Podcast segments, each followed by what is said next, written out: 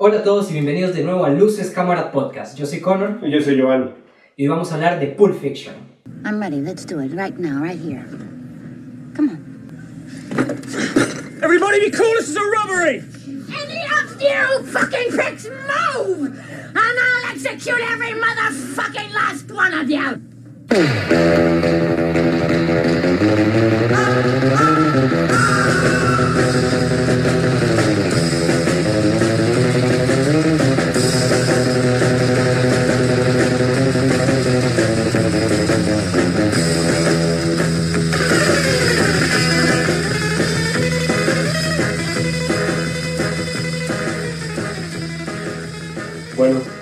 de esta película es alguien que justamente creo que todos conocemos, pero la gran mayoría al menos ha escuchado el nombre, el famosísimo Quentin Tarantino. Quentin Tarantino, la historia es increíble de él. Sí. Es alguien que ni siquiera ha estudiado, bueno, obviamente ya, ya ha de haber llevado algo Sí. en este momento, a estas alturas. Pero en sus inicios no, no, no, llegó, no llevó ningún tipo de estudio en alguna escuela de cine o algo así, o algo técnico. De hecho, él empieza en el cine desde muy pequeño, le gusta demasiado el cine, le encanta el cine asiático, es una de sus mayores inspiraciones. Y lo vacilón de este chavalo es que empezó a trabajar en un videoclub con uno de los mejores amigos que se llamaba Roger Avery. Y estando en el videoclub, a la gente le encantaba ir al, al videoclub donde él trabajaba porque les daba muy buenas recomendaciones. Siempre pre- llegaban a preguntarle sobre recomendaciones y él los enviaba con una super película. Entonces empezó, me imagino que un día de trabajo aburrido, empezó a hablar con, con el compañero y empezaron a, a crear planes, proyectos, como Luces Cámara Podcast, y empezaron a crear proyectos de cortos, donde tenían muchas historias. Además, a, a Quentin siempre se le ha facilitado como el escribir, Sí. y lo vemos con esos super guiones que tiene. Y crea un, un, un guion que se llama Natural Born Killers, que es vendido a la, si no me equivoco, es a la Warner o una de estas productoras grandes, que se la dan a Oliver Stone, nada más y nada menos, que es el super director, que llega y la dirige con, sale, sale hasta este, este muchacho, el que hace de, de Tony Stark, ah, Robert Downey Jr. Sale Robert Downey Jr. súper joven y es, es una muy buena película. A Quentin Tarantino no le gusta para nada la película, no le gusta cómo quedó, pero es su guion. Pero a la hora de vender este guion tuvo plata para ahora sí como producir su, su, Su primera película. su primera película exactamente con un super guion que se llama Perros de Reserva. Que el guion fue entregado a este actor que se llama Harvey Keitel y el actor a la hora de leerlo le encantó. Es un super actor, en ese momento fue increíble que le, llevara, que le llegara a sus manos, digamos, al ser un guion que era de alguien que no era nada conocido, digamos. El mismo Harvey Keitel le dice que él le va a ayudar a producirlo. Eso fue en 1992 y crearon una super película que para mí es una de las mejores de, de- de Tarantino, con un guion increíble. Sí, Reservoir Dogs. Si no lo han visto, Muy muy buena recomendación, sí. Y hablando más de Pulp Fiction, bueno, como ya dijimos, eh, eh, Quentin Tarantino era mucho de escribir estas cosas y un día eh, tenía como muchas ideas con su amigo Roger Avery, eh, que tenía muchas ideas para cortos que ellos ya sabían, digamos, previamente que no se iban a vender por separado. Ajá. Entonces, una noche de copas en un hotel decidieron eh, ir y unir todos esos cortos que ellos tenían de mafiosos, de historias gangsters y todo esto. Hasta con- como cómicas. Sí, historia, con historias cómicas y todo esto, y juntarlos en toda una obra, ver ahí cómo, porque son historias que funcionan en realidad completamente separadas y entonces ellos las quisieron unir. De hecho dicen que, que colocaron todas las ideas en el suelo y fue como, ok, esto es lo que tenemos, hagamos un hilo que una todas directamente, digamos. Y así nació Pulp Fiction. Exactamente. Ok, y después de esto, de juntar todas estas ideas, hicieron un guion que es de Pulp Fiction, que si no me equivoco antes tenía otro nombre, Ujú. que este guion se lo vendieron a Tristar, que automáticamente rechazó el guion por lo largo que era, era Sí. extenso, eh, tenía como un aliento perturbado, o sea, no era lineal, o sea, no entendieron mucho cómo iba la historia, Sí, tenía sí. mucha violencia, entonces auto- a- lo rechazaron Yo siento que automáticamente. fue eso, fue como que no lo entendieron. Sí, entonces, eh, porque sí, es un guion complejo. Y entonces eh, Quentin fue, mostró y u- con contactos, eh, se lo mostró a Miramax. Y. Miramax dijo, hacemos esta película, les encantó, lo aprueban y les dan un presupuesto de 8 millones para hacer la película, que en realidad, bueno, es un presupuesto bastante bajo, o sea, es bajo. Y más comparado con, con la ganancia que es de 214 millones de dólares. Sí, o sea... Que Figo hasta el día de hoy sigue produciendo ganancias, digamos. Sí, o sea, y más la inflación, ¿cuántos? De 200, eh, Sí, 214 millones más la inflación de hoy, una barbaridad de dinero, o sea, superó 20 veces más. Y 8 millones pagándole ese super elenco. Sí, o sea, Bruce tiene- Willis, John Travolta, eh, Uma Thurman, eh, este chaval, se me va el nombre. Eh, Samuel L. Jackson. Samuel L. Jackson. Sí, es claro. increíble. O sea, o la, la mayoría del, del presupuesto se fue prácticamente para crear los actores y ya, o sea, y para recrear una escena que es esta del bar, del bar Rabbits creo que es, de la, Ajá. Que fue, si tengo entendido que fue una escena que le costó mucho por crear la ambientación del bar, que es donde vemos que hay coches y todo esto Ajá. en medio del bar. Y prácticamente ahí fu- se fue todo el presupuesto y lo demás, después se nota, o sea, es una película que que tiene planos, o sea, lugares como Mm. casas, cosas así, muy cerrados. Y es curioso hablando ahorita de actores, porque a Quentin Tarantino le encanta eh, agarrar un actor que esté en declive, como en este caso John Travolta, y volverlo a subir a la, a la cima. Digamos, John Travolta viene a hacer películas como Vaselina y todas estas que son increíbles, pero ya su fama venía para abajo, por así decirlo. Sí, Y, y Quentin Tarantino agarra a este actor y lo pone en este papelazo, que, que, que hace un papelazo, y vuelve totalmente a la fama y a ser conocido mundialmente. sí. Eh, Pulp Fiction, bueno, como ya dijimos, es, es prácticamente una película que se divide por sketches. No tiene, y están contando un tiempo perturbado, no es lineal, o sea, de un pronto a otro empezamos con una escena en un restaurante típico, estos de Estados Unidos, de carretera, ahí es un desayuno y ahí ocurre un asalto, después pasamos a otro completamente diferente, que es con Vincent y Jules, que ellos tienen que hacer ¿Cómo? un atraco, tienen que, bueno, no tienen que hacer un atraco, tienen que recuperar un maletín que les Ajá. encargó su jefe y ahí se ven involucrados en... Y que justamente este, este maletín es uno de los misterios más grandes en el mundo de- del cine. Sí, y que del, muchos- del cine de Tarantino. Que, Exacto, que- nadie sabe qué hay en la maleta. Sí, mucha, hay demasiadas teorías que pueden buscar en internet, cada uno diferente y entretenido. Y hay unas que me encantan, hay unas súper graciosas. Hay Sí. una que dice que es el alma de, de- del, del personaje. ¿Cómo se llamaba? eh, Vincent. No, el personaje del malo. El, Ah, que de Marcellus. el Marcellus. Sí. Y bueno, entonces y después también tenemos la historia este de Butch, que es el personaje de Bruce Ujú. Willis, que es un boxeador, que a él le encargan matar a, a- en el último round de la, de la pelea que tiene, matar a, a su contrincante, y después Ajá. de esto él escapa y se ve involucrado en, mucha, en más conflictos. Y también tenemos, bueno, otro tema con Bonnie, la situación de Bonnie, y al final otra vez, bueno, una, ah, la situación con Vincent y, y que tiene que sa- salir con la esposa de, de Marcellus. Es una...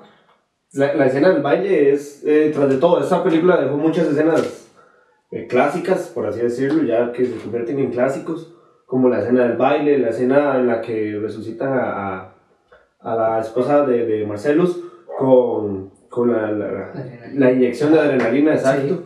Es- son escenas que, que ya todo el mundo conoce y sabe reconocer y casi que son cultura pop. Sí, eh, la cinta se caracteriza por tener como colores también muy cálidos, todo esto, o sea, todo el ambiente es cálido para demostrar, siento yo, como, bueno, el, el ambiente que tenía Los Ángeles en, en ese tiempo, un cálido, y también como dar ese peligro, porque en toda, en, en toda la película se muestra a Los Ángeles también como un personaje en el que esconde muchas cosas, eh, que cada uno tiene... eh, que en cada esquina, o sea, todos los, eh, cada esquina es un riesgo también para los personajes, como por ejemplo en este, en esta escena que tenemos con, en la historia de Butch, que cuando se intenta escapar luego se topa con Marcellus, Increíble. y, sí. y ellos tienen una persecución después, lo atropella y se ven, o sea, la persecución se lleva hasta un, a una tienda de empeño que descubrimos que, que, que luego da un, un giro total. da un giro completamente y vemos cómo la ciudad también es un enemigo para los mismos personajes. El guion, o sea, la película en realidad es una clase gratuita, por así decirlo, de cómo Mm. escribir y estructurar un guion.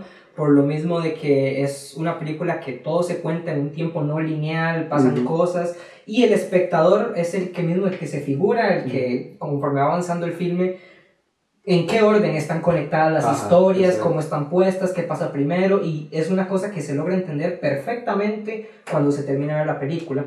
Ujú. que es, ah, es algo difícil de lograr haciendo este tipo de, Claro. de montaje. Y para ser de los primeros guiones de, de, de Tarantino es, es increíble y como, o sea, cabe destacar otra vez que, que él no llevó nada de estudios cinematográficos profesionales, por así decirlo, sino que él es pura escuela de, de calle, por así decirlo. Sí, y la forma que están estru- estructuradas estas escenas es Ujú. muy simple, pero es súper eficaz, que es Ujú. prácticamente que un personaje tiene un objetivo que cumple, que tiene que cumplir, pero algo pasa por pura azar o pura casualidad, algo pasa que hace que cambie completamente el objetivo principal y entonces genere otro conflicto y es como entonces tenemos el ejemplo este con la historia de Watch por ejemplo que ya mencionamos que él tiene un objetivo principal que es recuperar el reloj que dejó olvidado su novia en la casa para eh, escapar de la ciudad después de que él mató Ujú. al boxeador y él va a la, a la casa, recupera el reloj, mata a Vincent, pasa eso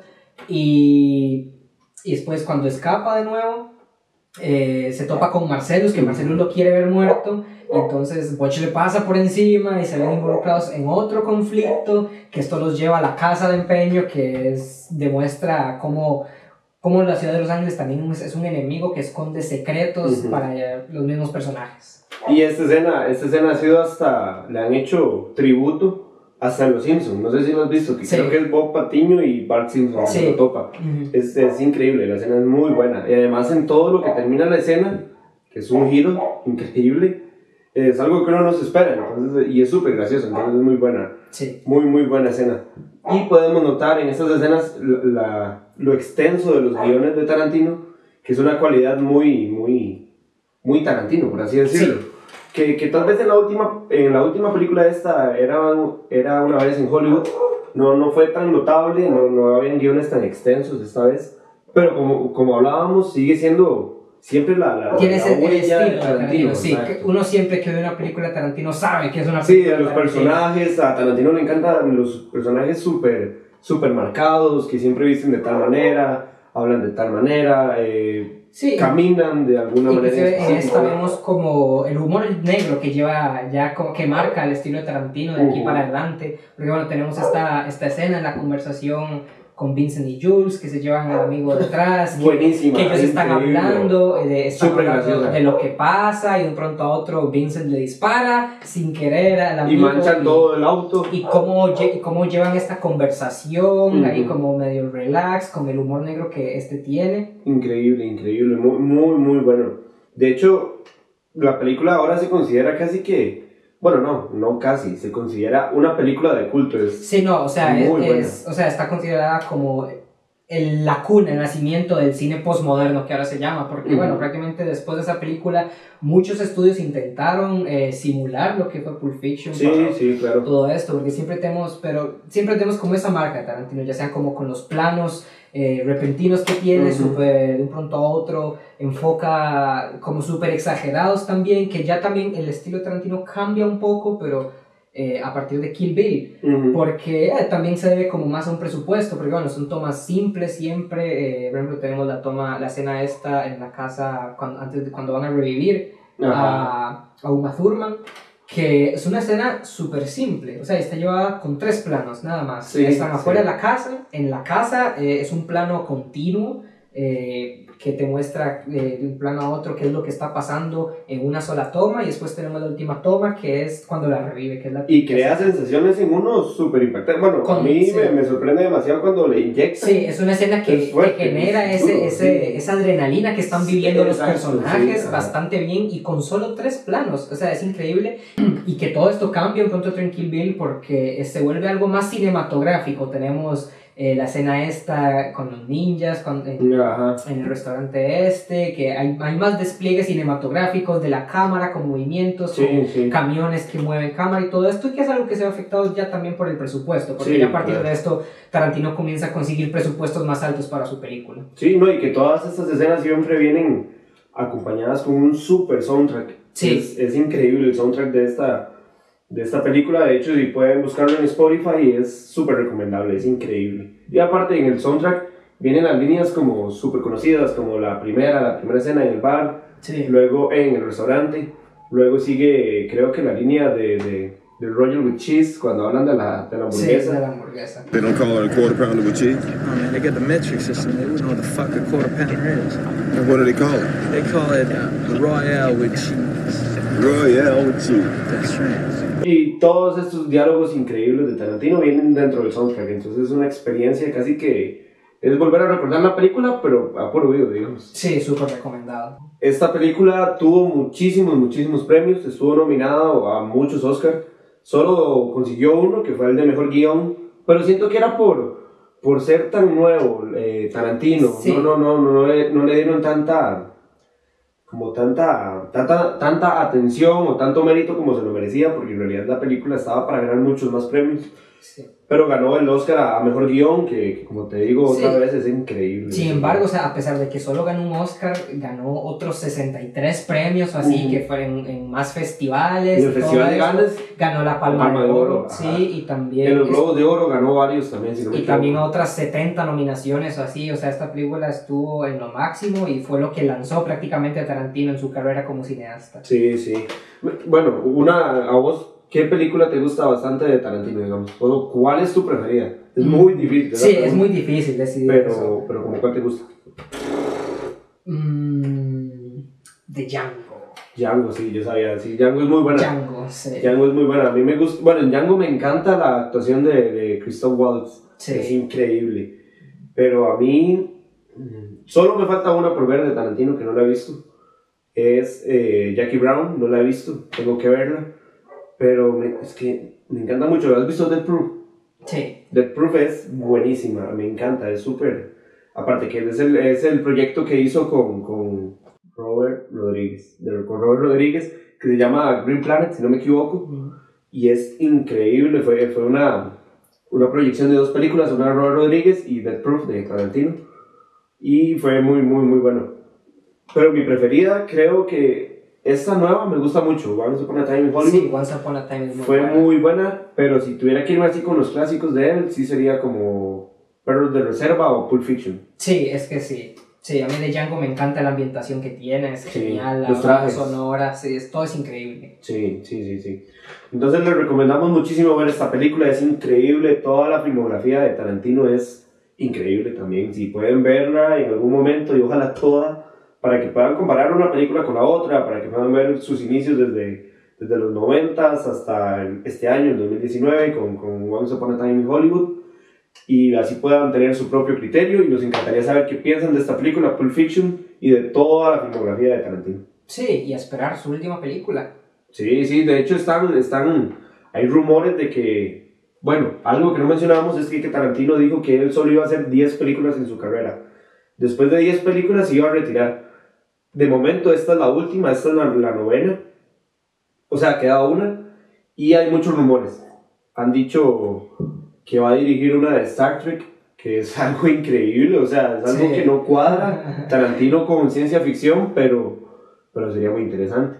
Bueno, Sí. creo que a los triquis, a los fans de Star Trek no les gusta mucho la idea, pero sería algo, algo nuevo y algo, in- no sé, no sé, un, Sí, un invento siempre, siempre se pone sus propios retos que él los logra generar. con Y más que es la última. todo esto. Sí, entonces hay que, hay que esperar con Sí, ansias sí. el último proyecto de Tarantino y ver qué pasa después. Y ver si termina con las 10, a ver, Sí. porque él ama el cine, él ama toda, todo lo que tiene que ver con el cine, es una enciclopedia andante, sabe demasiado de, de cine, entonces hay que ver, no creo que, que, que muera su pasión ahí, aunque Sí. sería bueno porque... algo, algo va a ser después de eso. Sí, sí, algo yo siento que sí, yo siento que sí, hay, hay que ver, pero solo queda esperar de momento. Sí, ¿y ustedes qué opinan?